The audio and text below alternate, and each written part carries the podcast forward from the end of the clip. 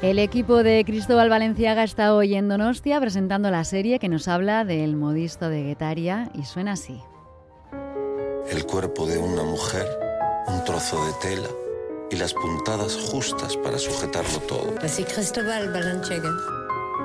Mi vida ha sido el trabajo, el estilo, la discreción, la exclusividad, la supervivencia. París, Madrid, Guetaria. Nicolás y Virgilia, Ramón, Lazio, la prensa, Dior, Givenchy, Chanel. Todos crearon el misterio Valenciaga. Me da miedo lo que se diga de mí cuando yo no esté. Creada por Lourdes Iglesias, Aitor Arregui, John Garaño y José Mari Goenaga, nos habla de los 30 años que Valenciaga pasó en París, con la guerra civil, la dictadura de Franco y la Segunda Guerra Mundial de fondo, de su relación con Coco Chanel, Dior o Givenchy, de la difícil relación que tuvo con la prensa y de su obsesión por preservar su imagen y su vida privada. A las 7 de la tarde, directores y actores presentan la serie en el Teatro Victoria Eugenia, pero antes nos trasladamos al María Cristina para charlar con Valenciaga, con Alberto San Juan, Arracha León. Buenas tardes, Alberto. Arracha León. Un honor ser entre, o sea, estar en tu programa, Eider. Y yo saludarte, qué ganas tenía. ¿Qué tal estás? Pues muy bien, muy bien. ¿Te trata bien Donosti? El Donosti es una maravilla, siempre, absolutamente. Bueno, después de ver la serie y el trabajo que tú haces, eh, ¿podemos decir que este, no sé, ha sido el personaje que más trabajo te ha dado? Absolutamente. El, de, el que más trabajo me ha dado, el personaje de mayor dimensión y de mayor relevancia. Eh, no tengo más que palabras de agradecimiento para los directores, para la productora y para todos los que me invitaron a participar en esto. ¿Qué sabías de Valenciaga antes de presentarte al casting? Nada. A partir de que Como la, mayoría, la directora ¿no? de casting, a partir de que ya, y es increíble porque Mm. es uno de los creadores eh, más importantes de España y Euskadi en el siglo XX. Eh, y bueno, a partir de que la directora de casting, María, María Rodrigo, me llamó para hacer una prueba, me metí en internet y descubrí con asombro la poquísima Claro. información que hay de este hombre, teniendo la dimensión que tiene su obra, que es conocida mundialmente. Y convenciste, desde el principio a, la directora de casting, a los directores, Goenaga, Regui, Garaño. ¿Qué hiciste? Eh, bueno, yo hice la prueba como pude.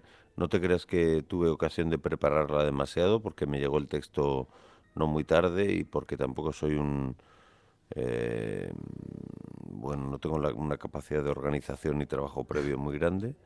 Y, pero por lo que sea, algo vieron que asociaron con lo que habían imaginado eh, de este personaje y bueno, pues finalmente tras un tiempo de duda porque no sabían si coger dos actores de dos edades distintas, puesto que son 30 años los, los de la vida de este hombre que cuenta la, la serie, finalmente decidieron que lo hicieran uno solo y me cogieron a mí.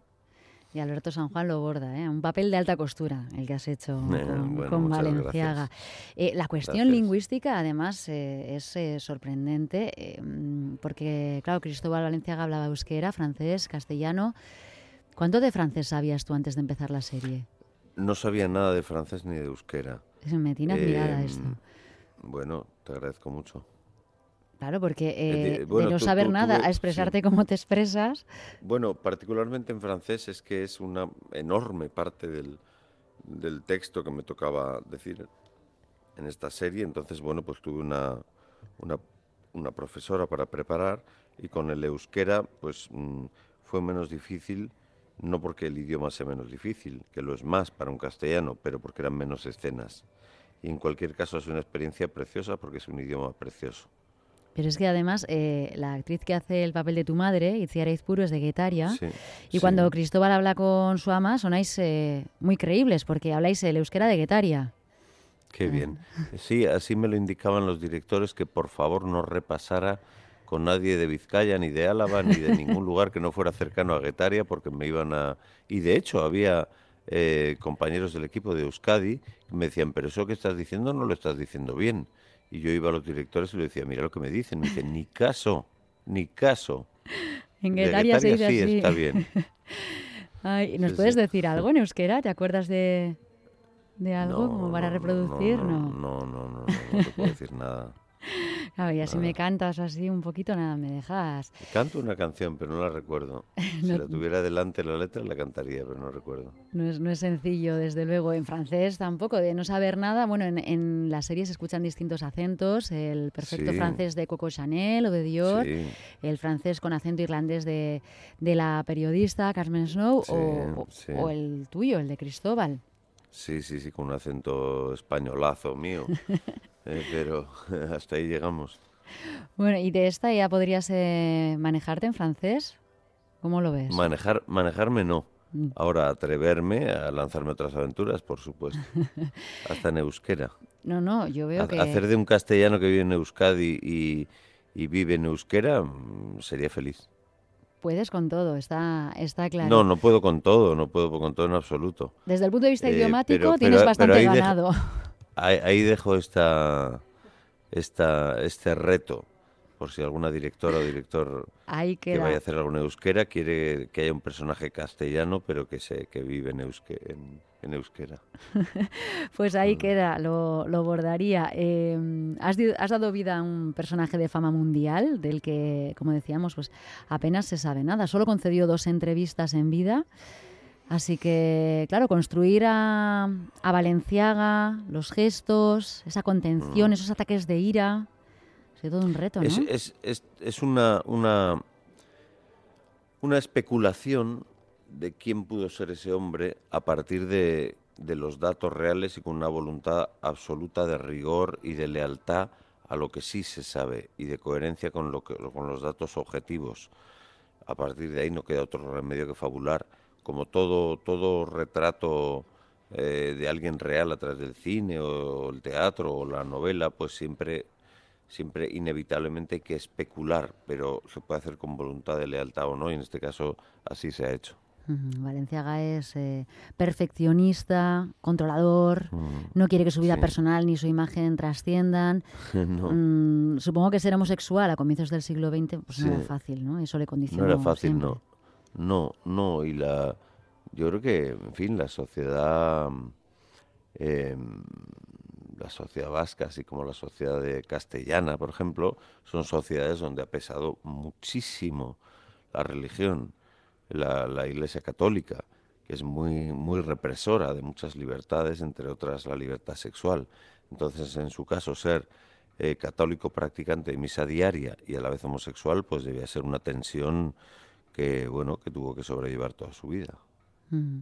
Valenciaga se marcha a París, recién comenzada la guerra civil y su socio Nicolás Vizcarrondo era republicano. Mm. Pero Cristóbal nunca quiso definirse políticamente, ¿no? No, no, y esto es otro de los temas de la serie, así como su mm. sexualidad, también lo es el de su eh, decisión de mantenerse al margen de la política en tiempos políticos muy convulsos como son la guerra civil, la dictadura, la Segunda Guerra Mundial, la ocupación nazi de Francia. Y bueno, él reivindica su derecho a no participar, a no expresarse en público eh, respecto a sus ideas. Su socio Nicolás Vizcarrondo se lo, se lo reprocha y dice que eso es, es imposible, que vivir en la vida es eh, tener que ver con la política. Y bueno, yo, yo personalmente Mm, le comprendo y creo que su actitud es totalmente legítima y que su compromiso se desarrolla a través de su obra artística, donde él es realmente revolucionario, rupturista sobre lo que había existido hasta, hasta entonces en la alta costura. Mm. Y eso que tú, Alberto San Juan, sueles ser una persona que, no tienes ningún problema en, posicionarte ¿no? ante las cuestiones que consideras oportunas. Me encantaría no dar a conocer nada de lo que pienso ni de lo que soy ser absolutamente anónimo para que la gente pudiera recibir los personajes sin asociarlos con la persona pública que pueda ser yo.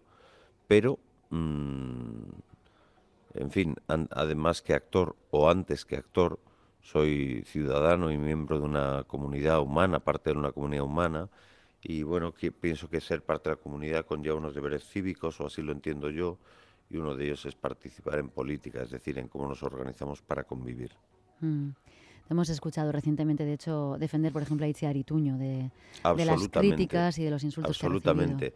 y me alegro que me lo digas porque mm, me gusta aprovechar la ocasión para, desde luego, expresar toda mi solidaridad con Itziar Otuño, que es una enorme actriz y una ciudadana que tiene todo el derecho a participar en la vida política y que es generosa haciéndolo.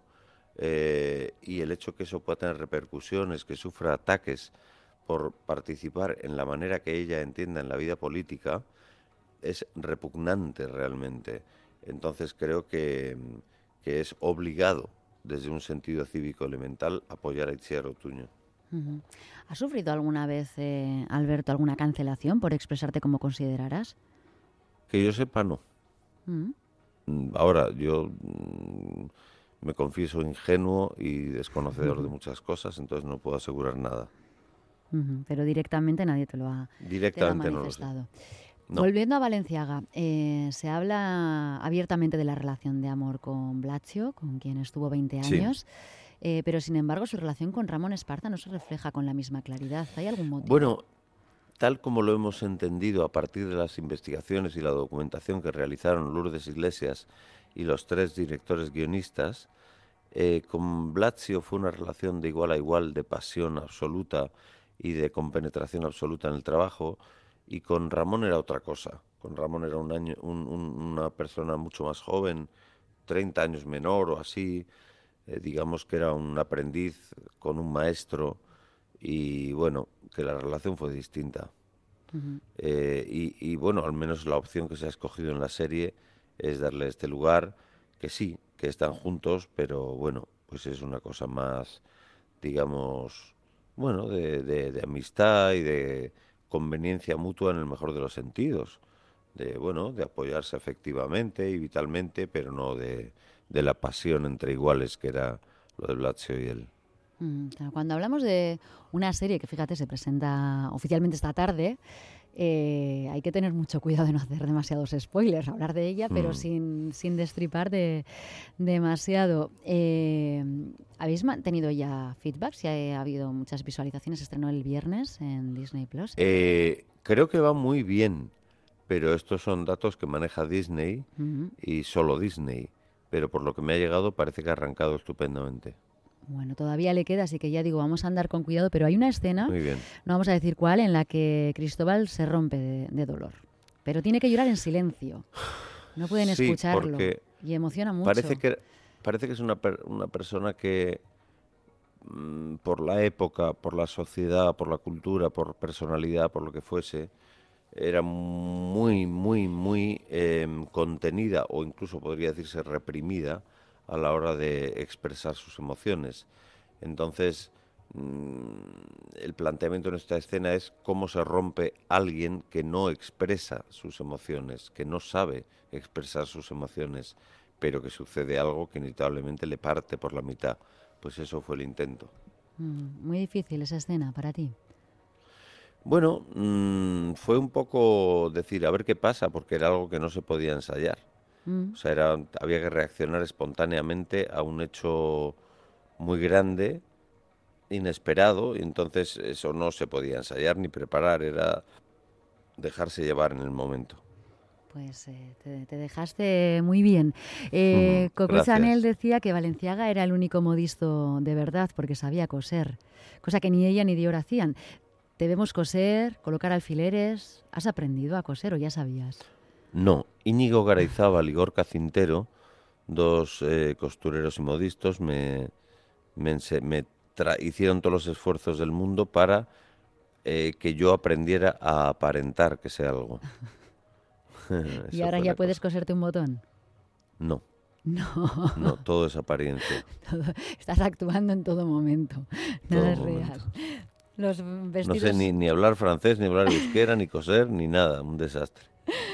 Los vestidos son un protagonista más de, la serie. Absolutamente. Hay un trabajo inmenso de documentación, de selección de piezas.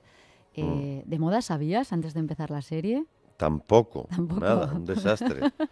Ahora tampoco sé, pero, pero observo la moda con mucho más respeto, admiración e interés que antes.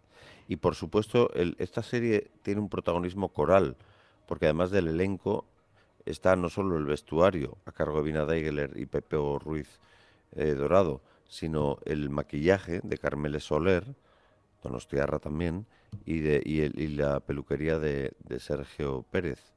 Entonces, em, esto es siempre es importante, pero en esta serie muy, muy, muy especialmente. Mm. ¿Y a partir de, esta actuación te va a interesar más el mundo de la moda o es eh, algo que, te Sí, ya me interesa. Ya, ya, ya, como te digo, ya lo observo con un mm. mucho mayor interés y sin los prejuicios que podía tener antes por, bueno, por los prejuicios que se tienen cuando se ignora eh, algo. Ahora sigo siendo ignorante, pero un poquito menos. Y ese poquito menos me sirve para apreciar eh, con más justicia. ¿Cuáles son los prejuicios, por ejemplo, que se te han desmontado? Bueno, pensar que es un mundo superficial, un mundo banal, un mundo de gente con mucho dinero, y no, es un campo de creación artística tan importante como cualquier otro, eh, eh, aunque es verdad que la parte de convertir en mercancía, pues siempre, eh, digamos que, que deteriora todo pero ya sea en la moda, como en el fútbol, como en el cine, como en cualquier otro campo. ¿Cómo va a ser, Alberto, la presentación de esta tarde en el Victoria Eugenia? Absolutamente maravillosa, qué duda cabe. qué duda cabe. Bueno, como mencionabas, mucha presencia vasca en esta serie, los profesionales que participan, actores, actrices. Y la música también queda en casa, porque es de Alberto Iglesias. Es una, digamos, una obra artística eh, eh, vasco-francesa, diría yo, con un poquito de española. Bueno, pues eh, con la música de Alberto Iglesias vamos a ir despidiéndonos y despidiendo a Alberto San Juan, deseándote lo mejor. Gracias, Eider. Y que me ha encantado que, vengas a distribuir. Gracias y que sigas haciendo un periodismo de investigación y de revelación tan importante como el que haces. Un abrazo, compañero. Un abrazo.